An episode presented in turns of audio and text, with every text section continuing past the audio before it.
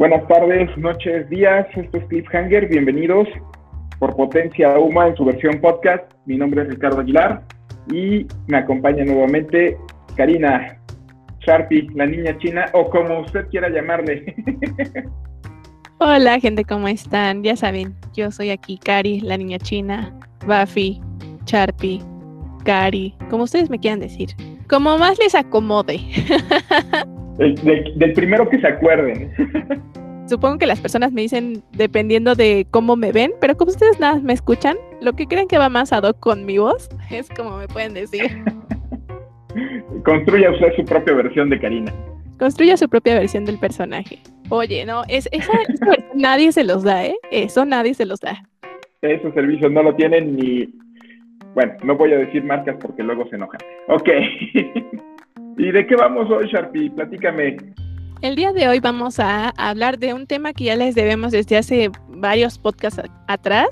Casi cada podcast decíamos, hay que hacer un programa sobre esto porque lo hablábamos desde las series y lo comentamos también mucho apenas en nuestro mini maratón de series animadas. Entonces ya era justo y necesario que habláramos de los doblajes. Hablar del doblaje. Fíjate que el doblaje en México tiene una tradición muy especial hay, hay una situación con el doblaje mexicano que, es, que creo que es hasta cierto punto muy bonita, porque es una situación de una tradición muy, muy vieja.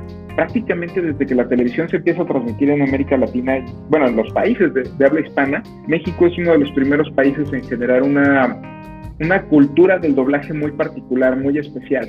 Y entonces, desde series muy, muy, muy viejas, series de los 50 prácticamente el doblaje mexicano se hace presente y le da un impulso a las series fabuloso. Lo que platicábamos en algún momento, series que incluso sus versiones originales no fueron importantes o no fueron famosas o no trascendieron más allá de una primera temporada, en México gracias al doblaje han tenido mucho más peso y mucha más fuerza.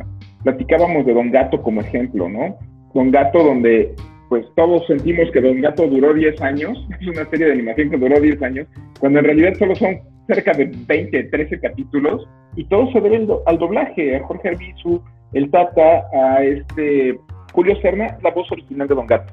Todos ellos son los que se encargan de generar esta personalidad en la serie, en los personajes, en, en la forma en la que se nos presentan, y lo hacen mucho más agradable y hasta mucho más trascendente que la versión original. Sí, la verdad es que el doblaje juega un papel muy importante aquí en México. No sé cómo lo vean los demás países latinoamericanos. La mayoría del, doblaje se hace en México, pero últimamente ya le han dado más oportunidad a otros países, pero siempre el dominante ha sido como el mexicano, ¿no?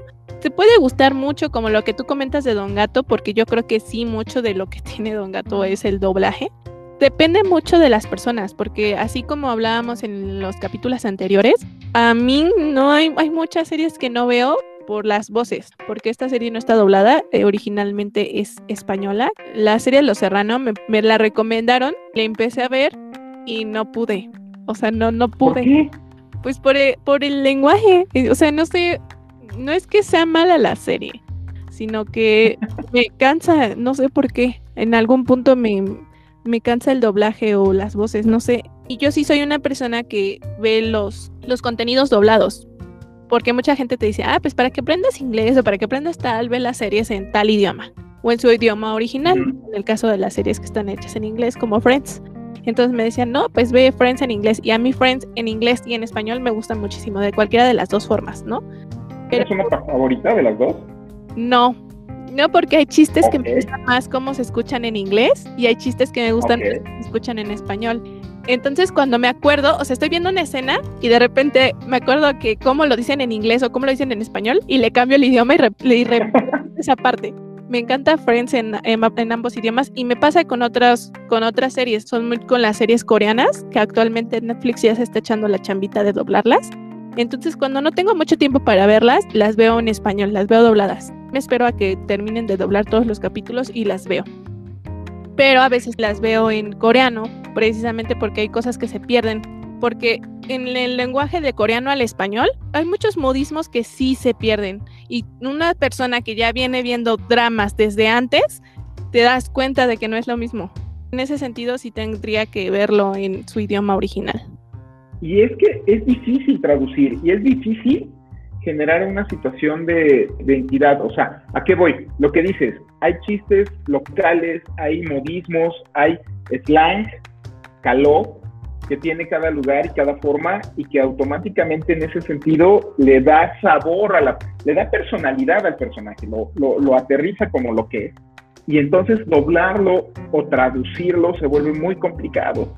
Hay quienes optan por la, por la libre adaptación, por la libre interpretación, y creo que el mejor ejemplo sería El Conde Pátula, una animación de los 80, donde le dieron carta abierta, yo creo que es uno de los primeros experimentos, le dan carta abierta a, los actores de doblaje de hacer chistes y bromas y demás, y el personaje principal del Conde Pátula era interpretado por un, por un nieto, creo, de, de Tintán, ¿sí? uno de los últimos Valdés, y entonces se avienta un chiste en alguno de los capítulos así de, y como decía mi, abuelito, don Germán, y hace la broma, ¿sí? Y entonces, obviamente, eso no existe en el idioma original, porque además el Conde Pátula es una cosa rara, porque no es una animación norteamericana, que es a lo que estamos acostumbrados, sino es una animación generada en Inglaterra, con un humor muy inglés, con esta flema británica, de un humor muy sarcástico, muy ácido, este humor negro finalmente pues no viene esa broma en, el, idioma original y entonces este juego de palabras lo vuelven tan personal, tan a la mexicana, que lo apropias y te lo, y te lo quedas. Y obviamente jamás he escuchado lo que decía ese segmento en inglés, pero estoy seguro que no tendría, como dices, ni el sabor ni la forma de la interpretación que le dieron en ese doblaje. Así es, pasa con muchas series. Yo creo que uno de los casos que más revuelo, creo, entre los espectadores y un conflicto entre países y todas esas cosas, actualmente, quiero aclarar, actualmente, fue el caso de Hora de Aventura con la voz de Jake el perro. Yo dejé de ver Hora de Aventura en español después de que le cambiaron la voz de doblaje a Jake el perro, porque a mí se me hacía súper gracioso.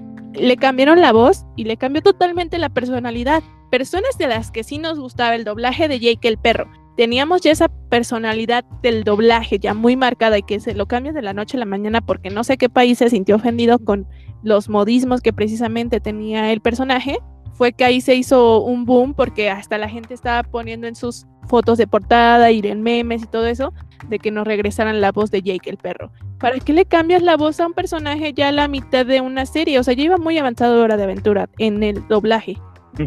Y es que pasan cosas muy complicadas ahí. Me hiciste acordarme de, lo que pasó en su momento con este, con Humberto Vélez en su momento y Los Simpson. Humberto era uno de los actores que, que, que creó la personalidad para América Latina y en español de, de Homer, en inglés, de Homero. Y preguntas, ¿por qué lo hicieron? Bueno, aquí Fox en su momento que es la distribuidora y la, productora de, The Simpsons, hace un cambio porque de repente tanto Humberto como el resto de los actores de doblaje de la serie deciden pedir más sueldo. Y aquí es donde entran las controversias. ¿Hasta dónde se puede permitir el que se apropien del personaje y lo reinventen y hasta dónde es una situación donde se tiene que traducir hasta cierto punto de forma literal.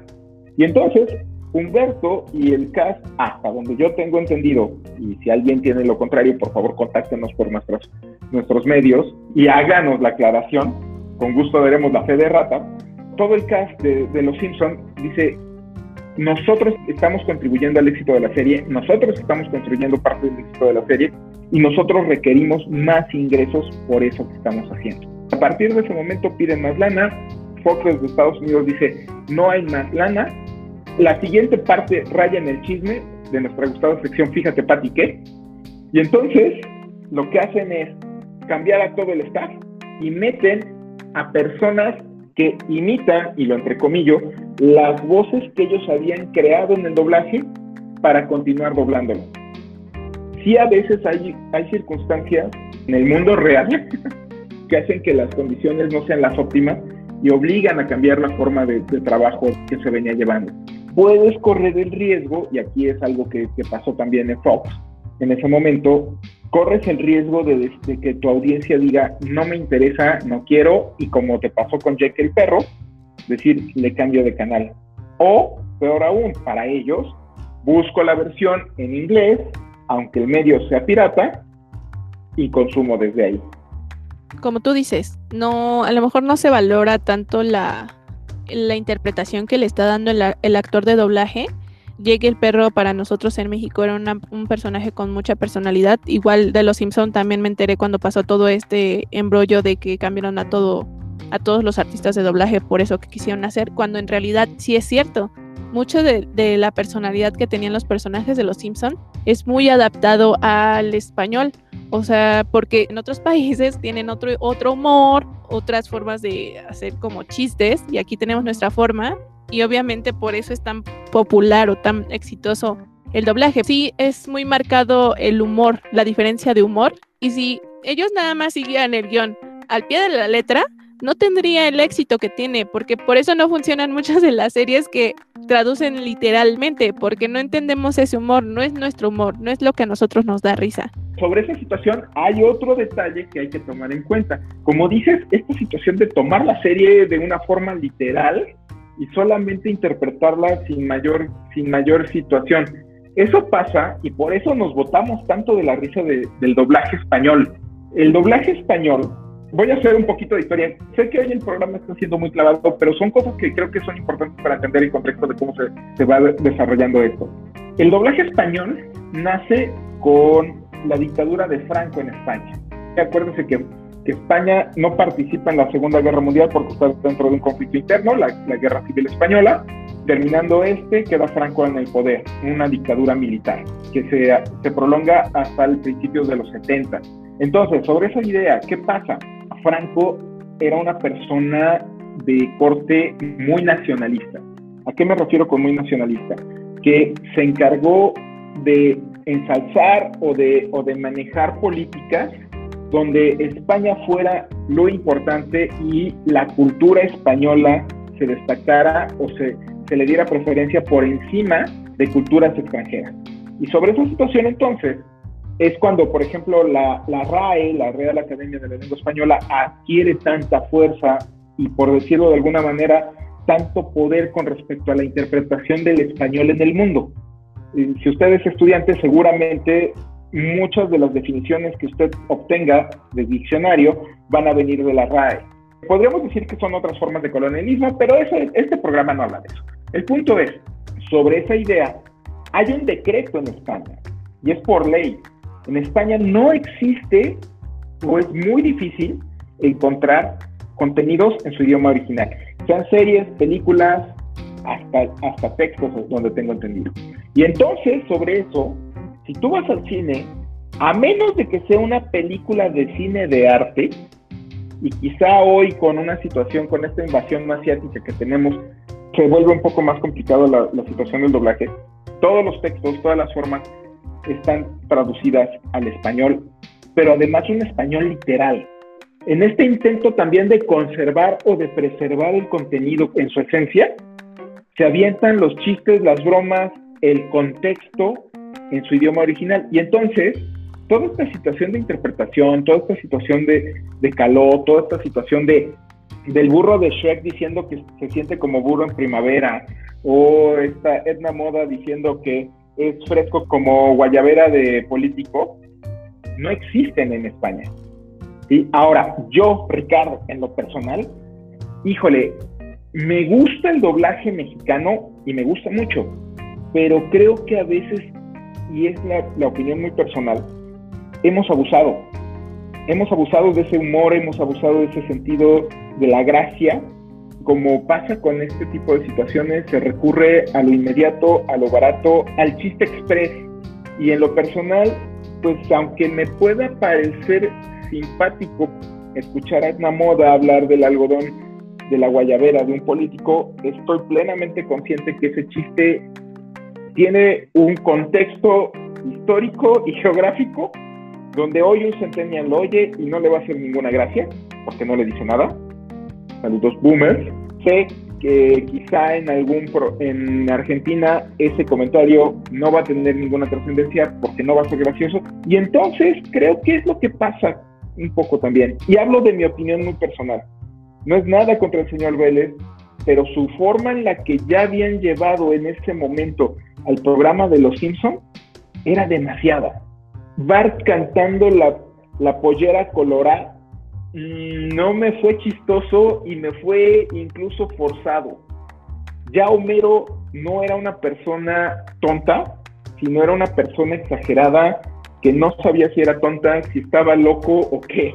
Hablo desde mi muy, muy personal punto de vista, pero creo que, creo que también es muy difícil y de ahí también entender gente, el trabajo de gente, por ejemplo, insisto, para mí su trabajo era fabuloso porque encontraba ese balance de Jorge Visual Tata encontrar ese balance entre la, el chiste, lo local, lo mexicano, sin que se disparara y sin que fuera una, una broma demasiado sencilla o demasiado rápida. En ese sentido, no solo en el doblaje mexicano, tal vez es el más marcado, en el que más nos damos cuenta, pero los españoles también abusan mucho de las traducciones, porque simplemente estaba viendo apenas, antes de hacer este programa, el nombre de las chicas superpoderosas. ¿Tú sabes cómo, se llaman las chicas superpoderosas en España? A ver. Es pétalo, creo, bombón. ¿En inglés? Ajá. Ok, en inglés son entonces Blossom, Buttercup y este Bubbles. Y entonces en España, ¿cómo les llaman? Y en, en espera, en México la traducción es bombón, burbuja y Y en español de España se llaman pétalo, burbuja y cactus. ¿Cactus? Cactus. Bellota en España se llama cactus. Y de hecho se llama. De hecho, las, la caricatura se llaman las supernenas, o sea, nada que ver con, con las chicas superpoderosas. Bueno, es que además, digo, el dato nerd, las chicas superpoderosas tenían otro nombre al inicio que tuvo que ser adoptado tanto, también en inglés porque era un poco políticamente incorrecto. Originalmente se llamaban las chicas coquetas y como era así como que políticamente incorrecto, se decidió cambiarlo a las chicas superpoderosas. En Estados Unidos y en algunos otros países se les conoce como Powerpuff Girls. Pero sí, la serie, ese tipo de, de modificaciones finalmente a veces son buenas, a veces aportan. Lo que platicábamos de Benito Bodoque, ¿no? Que en inglés es un, es un hombre chaparro, en realidad, con una voz extremadamente grave. Y al momento en que Arbizu lo toma aquí en México y empieza a darle voz, lo convierte en un niño con una voz tierna y, y lo dota de cierta inocencia. Cambia completamente el personaje y lo hace mucho más agradable y mucho más digerible. Y es que no solo es, los nombres de muchas películas y series han sido modificados, pero muy mal, muy, muy, muy mal en español de España. O sea, México no se salva. México también tiene, se ha hecho de las suyas con los nombres, pero no me acuerdo cómo se llama la versión de Juego de Gemelas en España, que es un nombre súper largo y súper random. O sea, es más un spoiler que un nombre. El por qué mis papás decidieron separarme de mi gemela. Ajá, y tú así como de, guau. o sea, bueno, a mí el que, el que siempre me dio mucha risa por su literalidad fue el nombre que Wolverine de los X-Men tiene en España, que es Lobesno.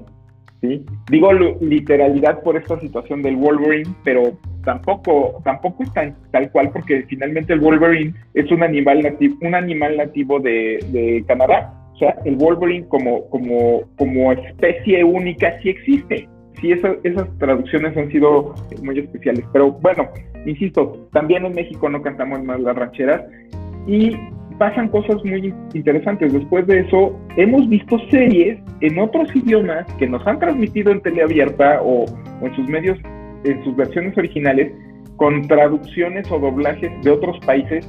Y está el ejemplo de Massinger Z, que creo que cuando la transmitieron, la transmitieron en cuatro doblajes o tres doblajes, que suena ahí a, a centroamericano, no tengo la nota ahorita de, qué lugar sea, y luego viene un doblaje como cubano y hay un doblaje como argentino, y todo en la misma serie.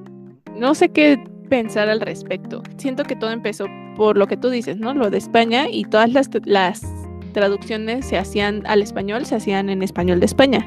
Yo recuerdo que muchas películas solo venían con la traducción de español de España cuando yo era muy chica y después empiezan a traducir pues más al español latinoamericano, digámoslo así, porque es un español muy mexicano. Así como nosotros encontramos muchos roces con el español de España, hay otros países que obviamente te encuentran esos roces con el español de México. He visto ya muchas series o películas, dicen español de España, creo que catalán, español México y español Chile.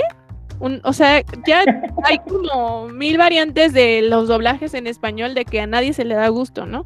Si aquí en México, no, no vamos lejos, si aquí en México no es lo mismo, una misma cosa, o sea, una cosa tiene como mil nombres, ¿no? Aquí en México. Por ejemplo, cuando para mí era como demasiado, yo no podía con esto, pero cuando fui a Monterrey, el men que vendía esquites se burló de mí por pedirle unos esquites.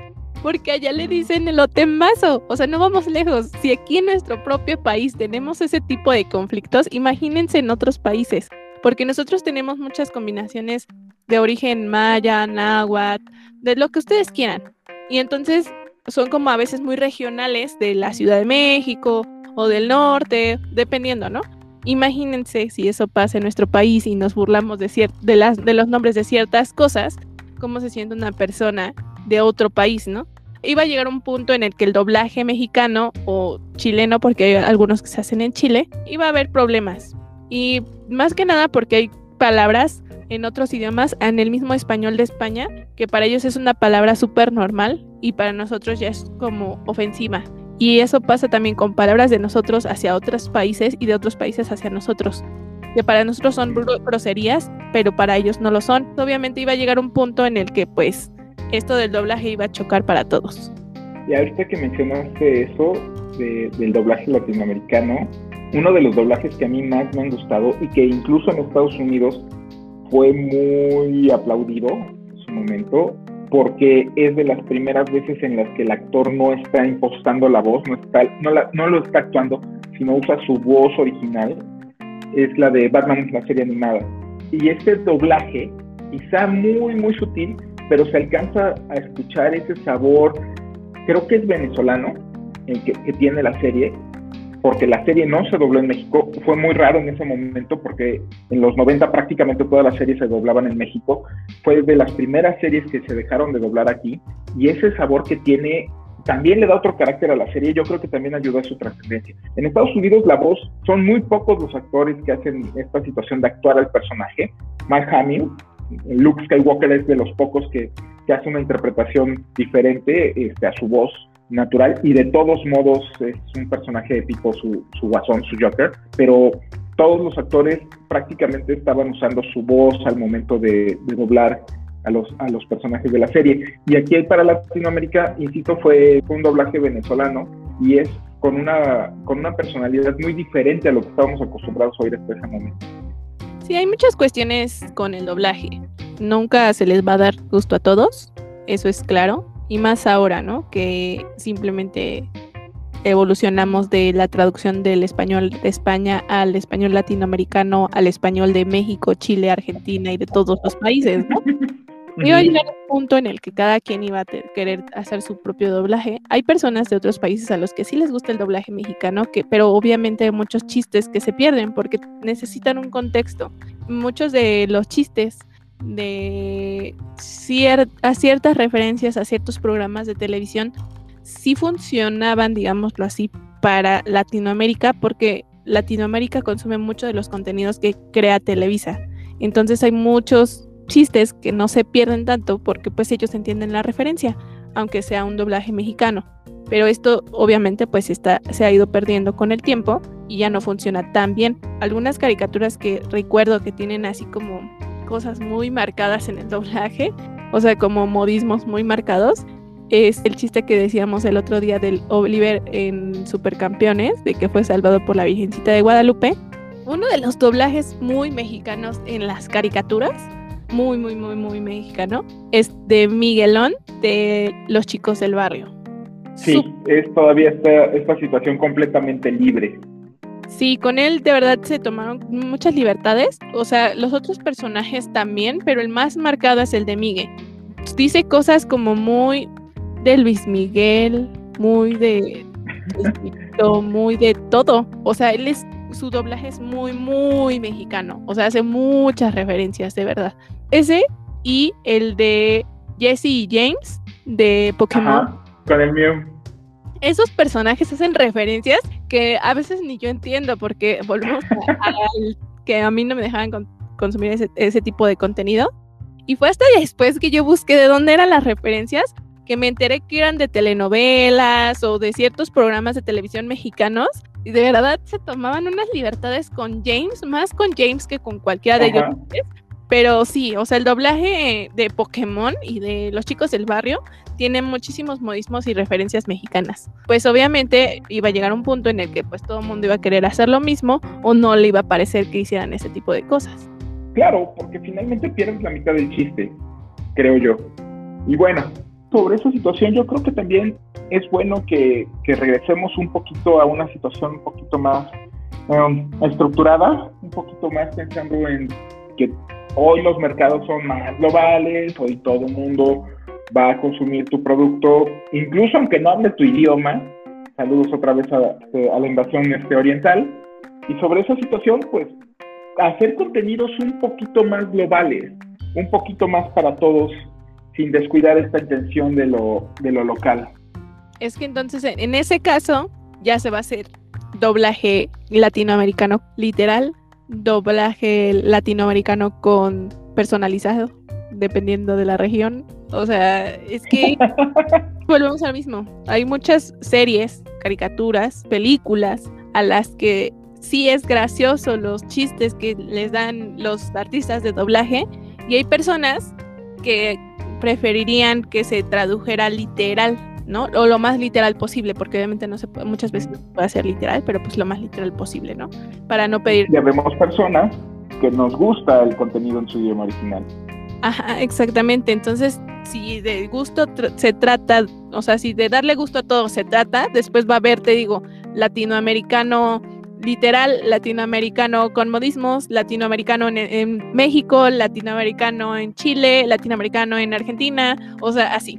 Y va a ser un cuento de nunca acabar. Entonces, no sé en qué momento nos volvimos tan intolerantes, no sé, porque pues me incluyo, yo no soporto el, acento español, pero por ejemplo, yo a mí sí me gusta ver las series en inglés y subtituladas. La razón por la que yo veo muchas veces las series dobladas es esta cuestión de la facilidad de no tener que estar leyendo y yo puedo hacer otras cosas. Muchas veces veo series o dramas o películas, caricaturas, lo que ustedes quieran, mientras estoy lavando los trastes, mientras estoy haciendo el quehacer en casa o cosas así. Entonces no lo estoy como viendo, sino que más lo estoy escuchando. Por eso es la ventaja del doblaje a una persona que no habla coreano o inglés o francés o de donde venga la serie. Porque además eso, ¿no? Antes el 90% de nuestras series eran en inglés y hoy consumimos idiomas en cualquier cantidad de lenguas. Así es, porque bueno, digamos, gran parte se puede solucionar aprendiendo inglés y vemos todas las películas y las series en inglés. Pero bueno, si consumimos anime, si consumimos dramas, si consumimos contenidos chinos que son también animes y dramas, o sea, no puedo aprender chino, coreano, japonés, inglés para poder ver todas las series sin doblaje. O sea, es complicado. Sí, sí podría. Podría. Sí podría, pero pues conllevaría mucho tiempo aprender tantos idiomas, pero obviamente es más fácil escucharlos doblados. Ok, bueno, pues usted díganos qué prefiere, si prefiere los contenidos en su idioma original, si prefiere los contenidos con su doblaje correspondiente a su región, o si prefiere un idioma, un español este, neutro. Nosotros lo escuchamos con todo gusto y nos pondremos de acuerdo entre todos para ver cómo ver la serie. Nos pondremos todos de acuerdo para ir a tu party el lunes. A la party. es que ustedes no lo saben, pero tengo un pequeño problema ahorita con mi pantalla y está parpadeando de una manera de estrobo. Entonces parece que aquí estamos en la party. Sí, su cámara está tratando de hacer un balance de blancos, pero como tiene una luz detrás de él, parece fiesta de estas como ¿qué era? ¿Un rey? Ajá, sí, no. Trae su ponga de luces. Entonces, lo estoy criticando por traer su party en lunes, porque es el día que se graba Cliffhanger, el lunes. Pero pues Ricardo ya viene con toda la actitud, toda la fiesta, ya. O sea, de aquí nos vamos todos a la fiesta de Ricardo, a la, a la party del balance de blancos. Pero bueno, ok. Papi, muchas gracias por esta platicada. No, muchas gracias a ti. Siempre es muy entretenido escuchar tus puntos de vista y los míos. Apenas estaba hablando con mi mamá sobre un podcast que hicimos sobre series animadas y me decía, bueno, también mi amigo Alex me decía, ¿no? A veces siento que si nos están diciendo cosas que sí sabemos, otras que no, o cosas que todos pensamos, pero cómo entretiene el chisme, o sea, el escucharlo, cómo entretiene. Y ese es el punto de Cliffhanger, amigos, que ustedes se entretengan y digan, sí, yo pienso lo mismo, o no, estás muy equivocado. Entonces, si tienen por ahí sus joyitas del doblaje, no solo en español de México, sino en el español de España o en el inglés o el, que sea. Mándenos sus joyitas del doblaje a nuestras redes sociales Facebook, Twitter e Instagram o al correo dígalo arroba potenciauma.com. Y si quieren, tienen algún tema del que quieran que hablemos en, en próximos programas, también nos los pueden mandar ahí. Así es. Y ya para terminar, los saludos, porque me reclaman de que no mando los saludos correspondientes y que sí, claro. y todas esas cosas. Aquí van los saludos. Un saludo a mi mamá, que le encanta escuchar mi podcast para juzgarme. Mamá, te amo. Señora, espero que no sea muy dura conmigo. No, de hecho tú le caes bien. Siempre que escucha el, siempre que escucha el podcast, me empieza a juzgar y me dice, ay, es que tú esto y el otro. Y, pero dice, pero yo creo que me llevaría bien con Ricardo. Así dice. ok, señora, saluda. Sí, ¿viste? Saludos de parte de Ricardo. Un saludo a mi papá, quien escucha mi podcast en su coche. Un saludo, papá. Muchas gracias por escuchar mi podcast. Un saludo a Ariel, que también me juzga todo el tiempo, pero pues le gusta también escuchar mi podcast.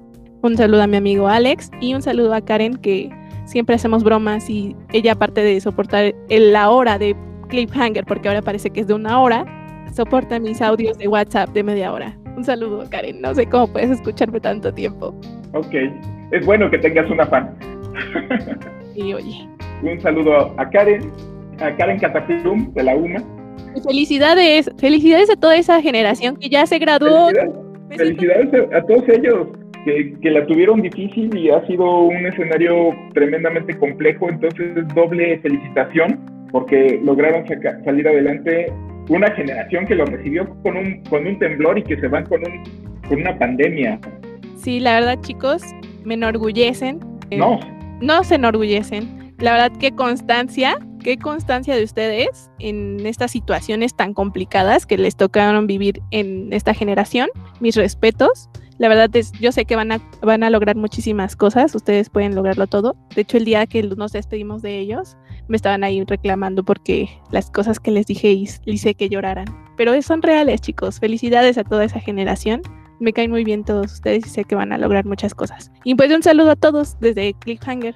Y no solo a ellos, sino a todos los que formaban parte en algún punto de esa generación. Todos fueron personas increíbles, cada quien tiene como su personalidad y algo... En su forma, en su manera. Sí, no había algo igual entre ellos, pero al mismo tiempo se complementaban, era increíble. Pero bueno, un saludo a todos los que formaron también parte de esta generación tan genial. Son de mis primeras generaciones de comunicación completas, entonces lo siento como un logro, ¿sabes? Me siento como mamá dejando ir a sus pollitos.